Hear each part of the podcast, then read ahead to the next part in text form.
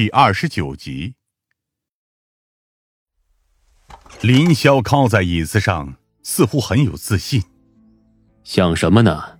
那可是堂堂陈静教授，犯罪心理学的集大成者。不过这半个多月以来，他确实有了很大的变化。他虽然冷静，但从不至于到冷酷的地步。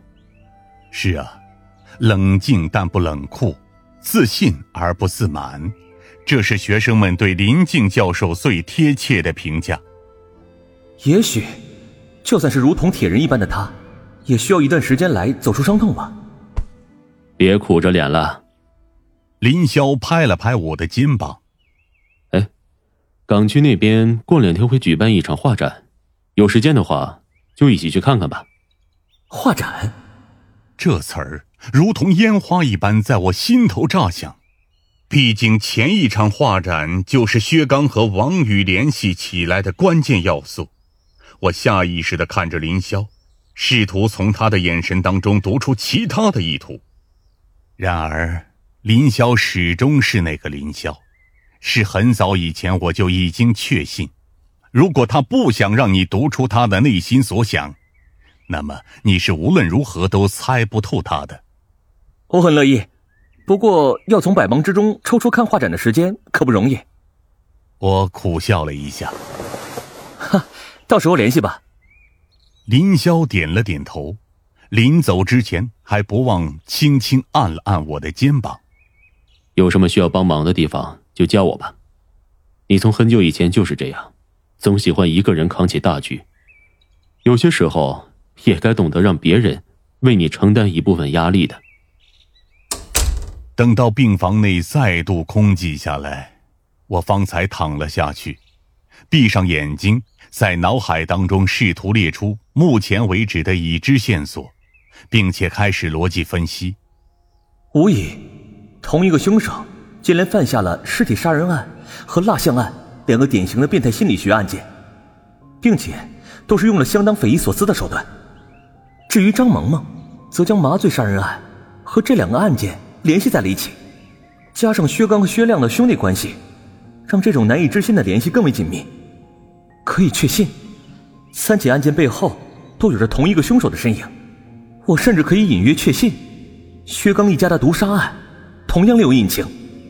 再之后，王宇和薛亮也被一场画展联系到了一起。紧接着，林浩失踪，并且曝光出所谓的杀人日记。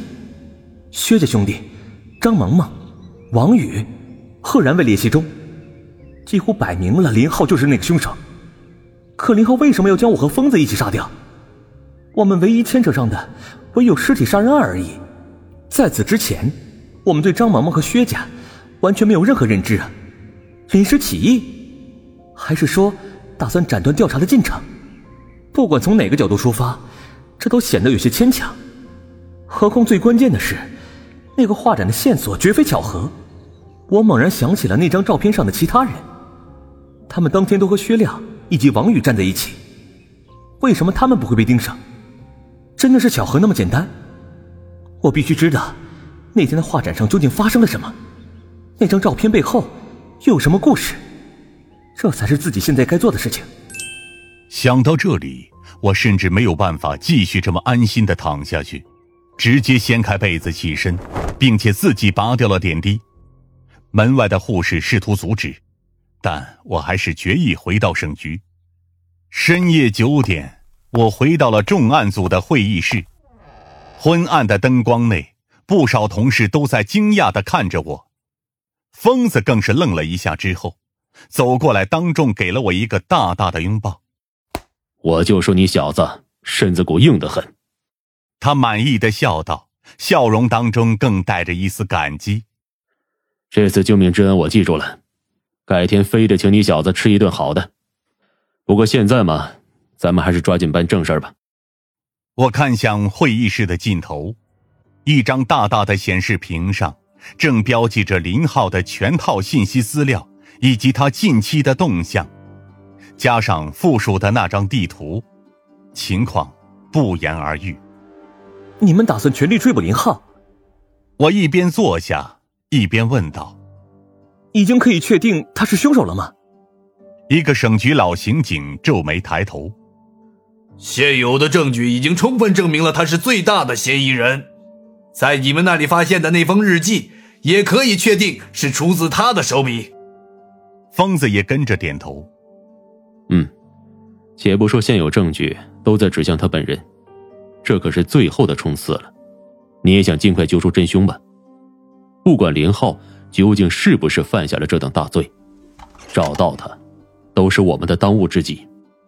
看起来这像是专案组的一致意见。毕竟经过了今天下午的厂区爆炸事件之后，上面也势必会给出相应的压力。现在的当务之急是尽快给社会一个交代才行。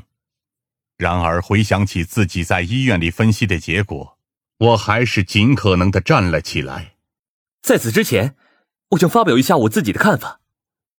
会议室内一片沉寂，良久，疯子才对我招了招手：“这是碰头会议，大家自然可以畅所欲言嘛，说吧。”我清了清嗓子，来到了那张显示屏面前，同时拉来了旁边的一块白板，用黑色的马克笔在上面做着记号。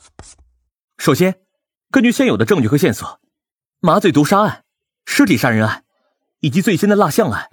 都是可以完美的联系起来的。